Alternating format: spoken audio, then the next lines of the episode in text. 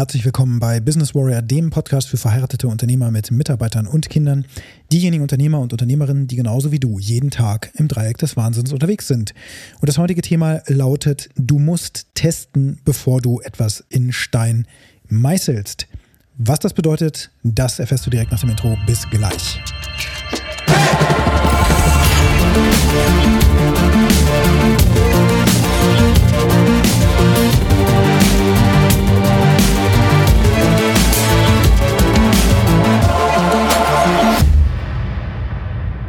Wenn es dir so geht wie mir und du Unternehmer oder auch Unternehmerin bist, dann wird sich das gar nicht vermeiden lassen. Du hast immer wieder neue Produktideen, neue Ideen, wie du deine Dienstleistung verbessern kannst oder was du auch sonst noch tun kannst. Also außer das, was du gerade machst, sodass du eben wächst, dass du mehr Geld verdienst, dass du mehr Möglichkeiten hast, dass du vielleicht auch etwas tun kannst, was mehr deinem inneren Antrieb, dem Impuls, deinem Purpose vielleicht auch entspricht, also dem Sinn deiner Existenz letzten Endes, dass du weißt, okay, ich mache gerade zum Beispiel, weiß ich nicht, Ringe oder so, ja, Hochzeitsringe und irgendwie erfüllt mich das nicht mehr. Ich möchte eigentlich was ganz anderes machen, ich möchte die Welt verbessern. Solche Dinge überlegen wir uns. Ähm, und wir versuchen natürlich auch, diese Produkte dann ins Leben zu bringen oder auch zu schauen, lohnt sich das?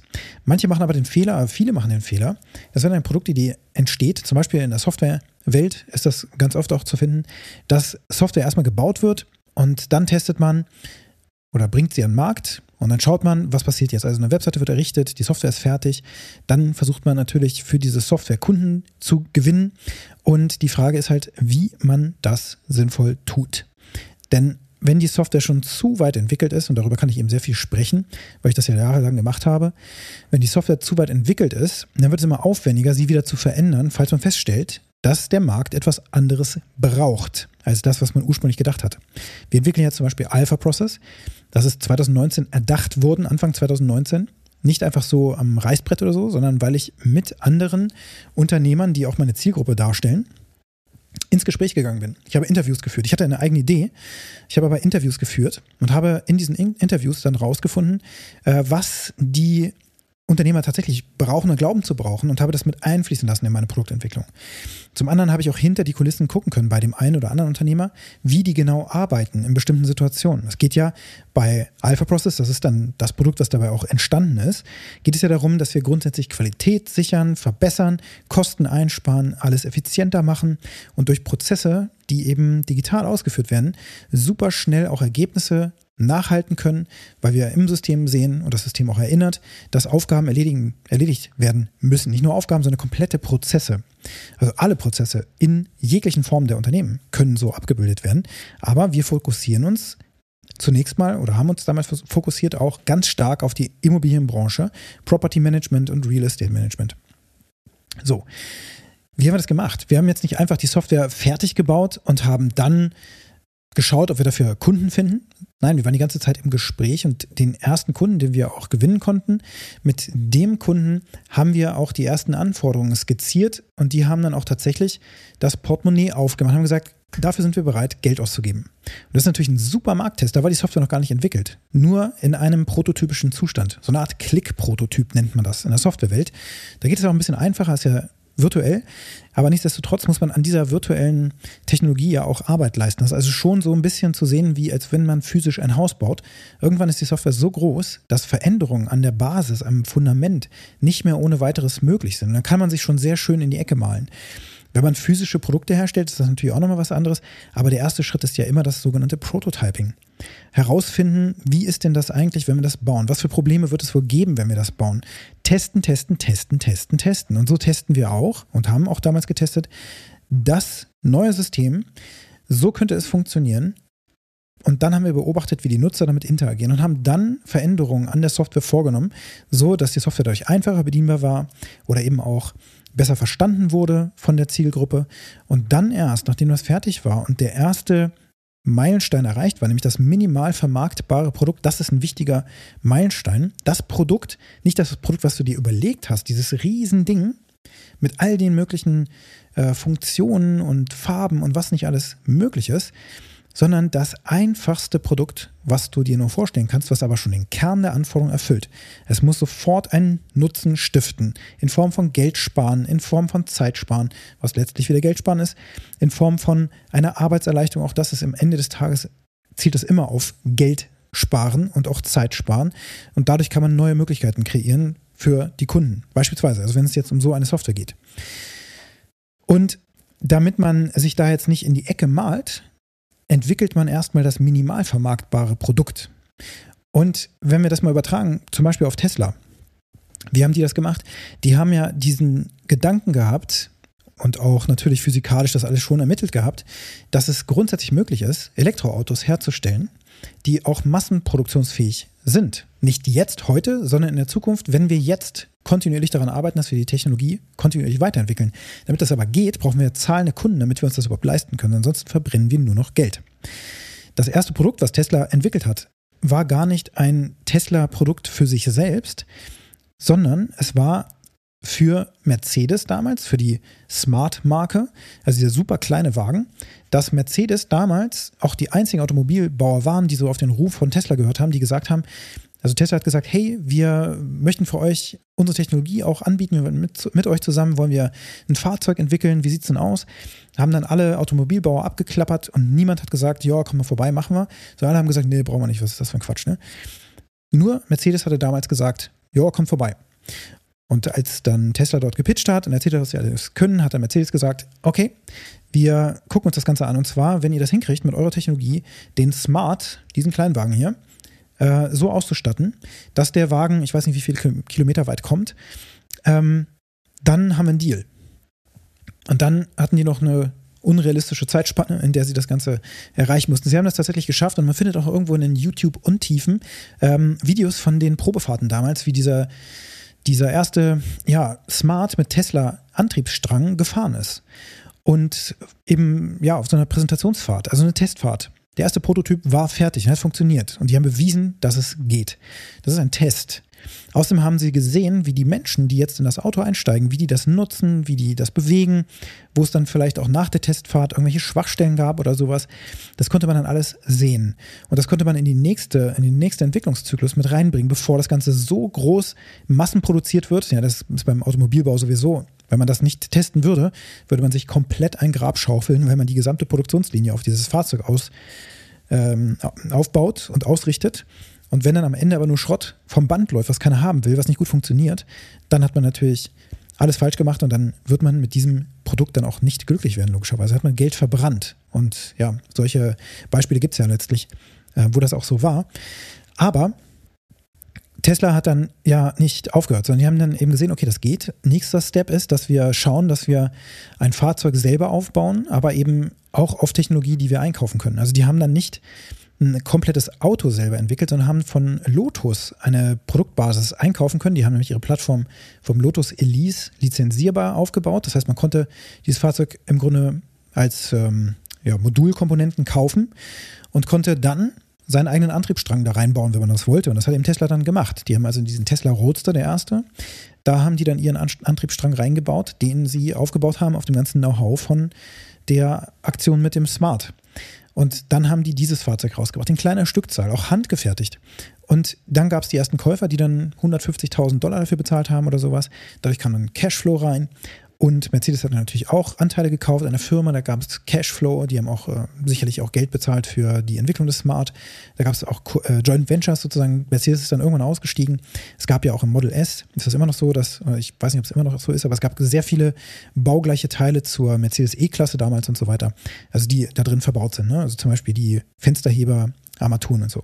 Das heißt, die haben auch Technologie-Sharing gemacht, damit die eben nicht alles selber entwickeln müssen, sondern sie konnten sich wie so aus einem Baukastensystem bedienen und konnten die Sachen zukaufen und andere Dinge, die haben sie eben selbst entwickelt. Aber das war der kleinste Teil, weil das auch der gefährlichste und größte Teil ist. Wenn man da ähm, einfach eine Schieflage hat und da nicht die Zeit voll rein investiert und dann auch noch anfängt, ein Fahrwerk zu entwickeln und, und Lenkräder und so weiter, dann wird man irgendwann äh, sich übernehmen. Das geht also nicht. Deswegen muss dieses minimal vermarktbare Produkt, das war eben der Tesla Roadster der erste, beziehungsweise eigentlich der Smart davor. Ähm, das war das Produkt, was man hätte verkaufen können, direkt. der Markttest bestanden. Man hat eine zahlende Kundschaft, man hat einen zahlenden ähm, Kunden in Mercedes sozusagen gefunden, der gesagt hat, jo, das funktioniert. Und wir haben das mit Alpha Process genauso gemacht. Wir haben eben den ersten zahlenden Kunden im Mai 2019 gehabt. Da war die Software noch gar nicht fertig, sondern wir haben durch einen Klick-Prototypen oder überhaupt über einen Prototypen war schon mehr als ein Klick-Prototyp, der konnte schon was, nämlich das minimale Feature, dass man Prozesse definieren konnte und dort eben auch schon ähm, frei definieren konnte, nicht in dem Umfang, wie das heute möglich ist, ähm, konnte man eben bestimmte Kernprozesse unseres Kunden bereits abbilden. Und dann hat dieser Kunde Geld bezahlt, auch für die Weiterentwicklung und hat uns da maßgeblich auch die Möglichkeit gegeben, ähm, Alpha Process größer aufzubauen. Und für uns war das ein ganz wichtiger Moment, weil in dem Moment haben wir getestet, alles klar, es gibt einen Markt. Es gibt wenigstens einen Kunden, dann wird es da draußen noch weitere Kunden geben, die wir jetzt natürlich nur noch erreichen müssen. Und nur noch erreichen müssen, das ist leicht gesagt. Jetzt kommt natürlich der ganze Marketingaufwand dazu, dass wir natürlich aus der Masse rausstechen müssen, dass wir dann eben gesehen werden und so weiter und so fort. Das steht jetzt erstmal auf einem anderen Blatt. Aber wenn du dir vorstellst, du entwickelst etwas Neues, du hast eine Produktidee und du fängst einfach an, das zu entwickeln und das ist schon sozusagen so fertig, dass jede Änderung, falls dann ein Kunde um die Ecke kommt und sagt, das ist aber komisch, dass ihr jetzt das Lenkrad da hinten hingebaut habt, da kommt man ja gar nicht mehr dran. Und dann fällt dir auf, ach du meine Güte, was haben wir da getan? Und dann ist das Kind bereits in den Brunnen gefallen. Da merkst du, verdammt, wir haben hier einfach nur noch Geld versenkt und das, was wir da entwickelt haben, braucht wahrscheinlich gar nicht jemand in diesem Umfang.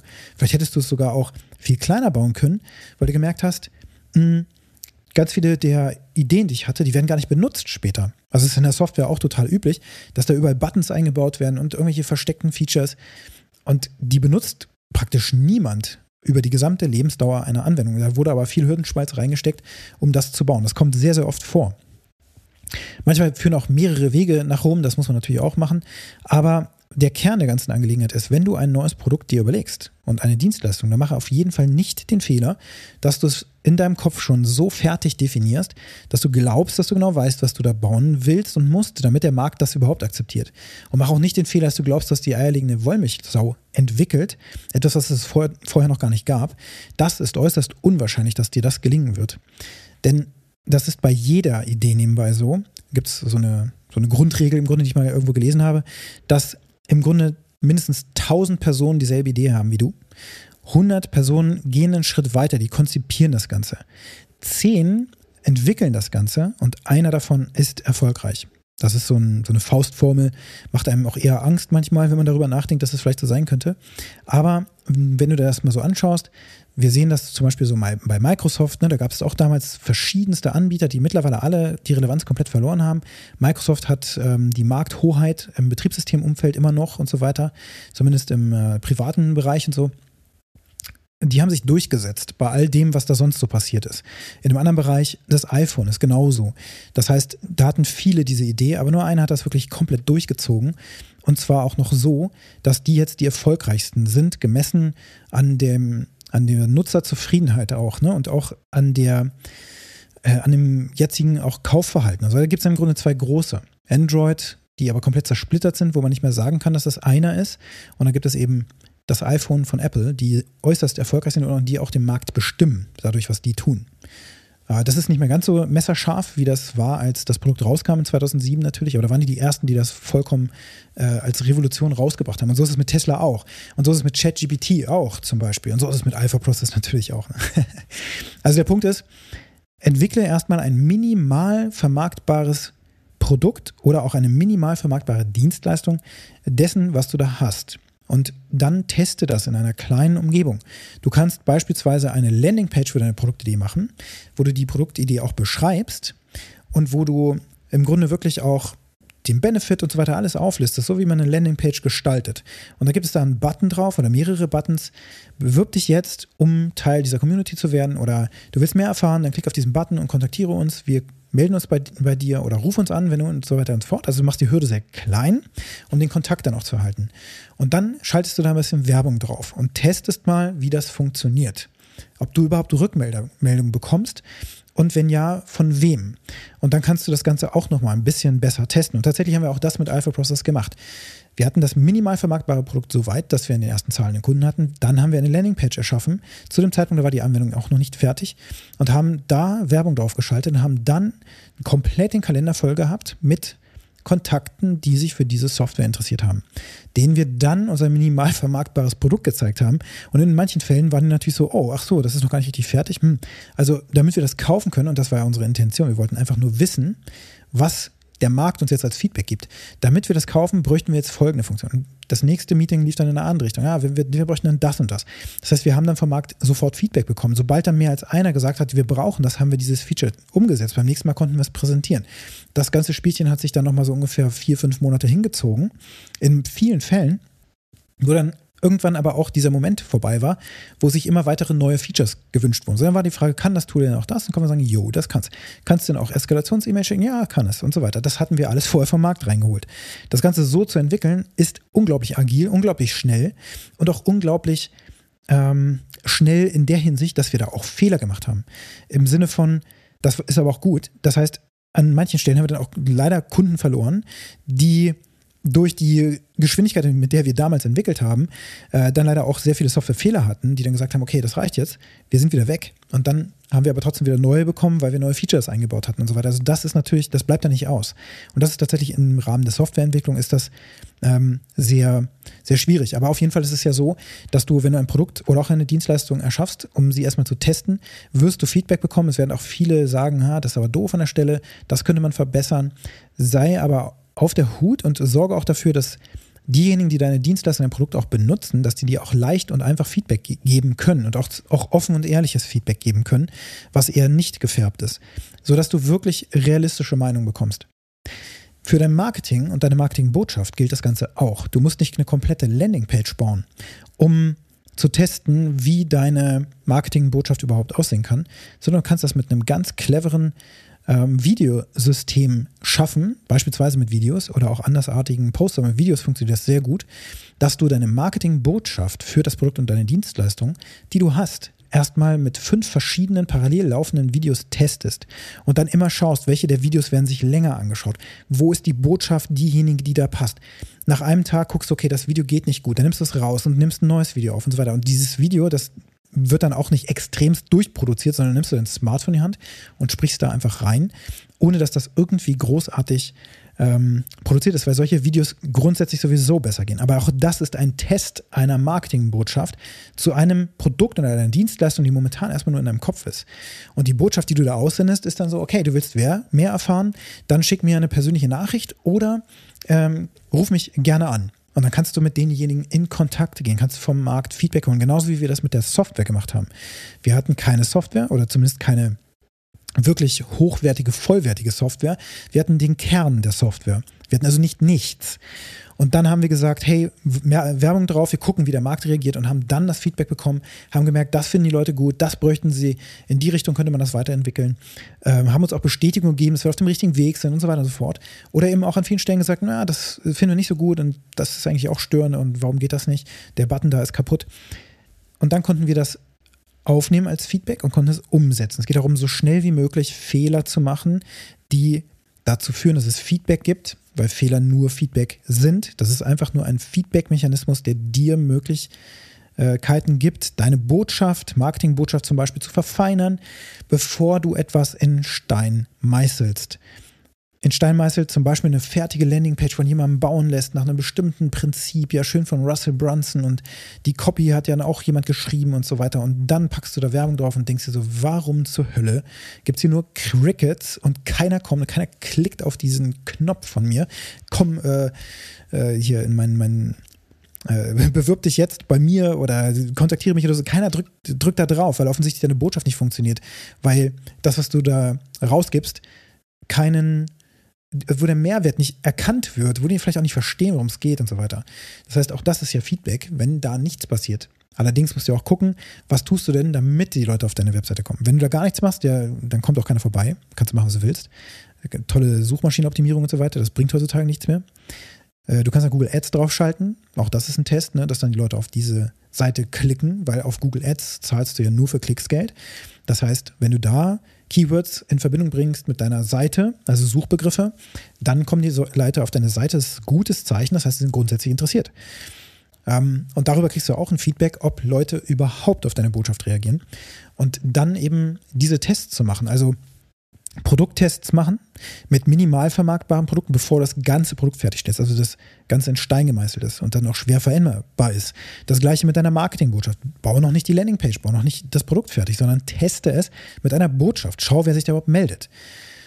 Guck mal, ob dein Avatar, den du dir überlegt hast, überhaupt reagiert auf das, was du da aussendest an Botschaft. Ist das die richtige Botschaft, um die Leute vom Markt zu erwischen, die du erwischen willst? Gehst du da richtig in die Nische rein? Das alles kannst du testen, indem du testest, indem du dir ein System überlegst, wie du kleine Tests machen kannst, die super unaufwendig für dich sind, weil du als Unternehmer hast sowieso schon viel zu viel zu tun. Du musst also zeitsparend und optimierend arbeiten, sodass du dann einfach kleinere Tests machen kannst, die dann jemand für dich vielleicht auch auf Facebook, Instagram als Ads schaltet oder auch auf LinkedIn, um zu gucken, wer reagiert drauf. Wer meldet sich bei mir? Und eben nicht so hier einfach Leute anschreiben, ne, kalt angeschrieben und so weiter, wer will das schon? Da reagiert auch schon fast keiner mehr drauf. Und die, die drauf reagieren, muss man sich fragen, wer ist das? Das heißt, da wirklich zu gucken, die Leute zu erwischen, wo sie gerade sind und zu schauen, ob du sie motivieren kannst, in deine Welt einzutauchen. Wenn dir jemand Zeit gibt, ist das die wichtigste Währung, die jemand eigentlich heutzutage hat, ist Zeit. Das heißt, wenn dir jemand die Zeit schenkt, ein zweiminütiges Video zum Beispiel zu mehr als 60 Prozent zu schauen, um dann drauf zu klicken und mit dir in Kontakt zu treten, dann hast du alles richtig gemacht. Dann scheint deine Botschaft zu passen, dann scheint das, was du hast, interessant zu sein. Und dann hast du einen Indikator. Passiert das nicht, kann die Botschaft falsch sein, wenn du die auch mehrfach optimiert hast, dann kann es immer noch daran liegen, dass dein Angebot vielleicht tatsächlich etwas ist, was verändert werden muss. Und das ist der Weg, wie du von einer Idee zu einem Produkt kommst, nämlich über einen Prozess, einen längeren Weg, wo du viele Dinge testest auf diesem Weg. Immer wieder ausprobierst. Und die heutige Frage an dich lautet, wie kannst du noch heute einen Test starten für deine Produktidee, für deine Dienstleistungsidee, die du gerade in deinem Kopf hast? Was wäre der nächste sinnvolle Schritt, um zu testen, ob deine Idee eine wertvolle Idee ist für den Markt? Und wenn dir der Podcast gefallen hat, diese Episode gefallen hat, dann hinterlasse mir gerne eine positive Bewertung auf der Plattform, wo du den Podcast gerade hörst. Und wenn du mit mir in Kontakt treten möchtest, zum Beispiel für eine Zusammenarbeit in deinem Marketing, in deinen Prozessen, in den Systemen, die geschaffen werden müssen, damit dein Unternehmen einen Wert hat, einen Nutzen hat, auch dann, wenn du dich aus dem unternehmerischen Alltag rausziehst, für den Nachfolger sozusagen einen Wert aufbaust, den potenziellen Nachfolger, dann lass uns miteinander sprechen. Meine Kontaktdaten findest du in den Shownotes. Du kannst auch auf die Webseite businesswarrior.de gehen und ich freue mich von dir zu hören. Schick mir gerne auch eine persönliche Nachricht, wo auch immer du magst. Jetzt wünsche ich dir einen wunderbaren und erfolgreichen Tag.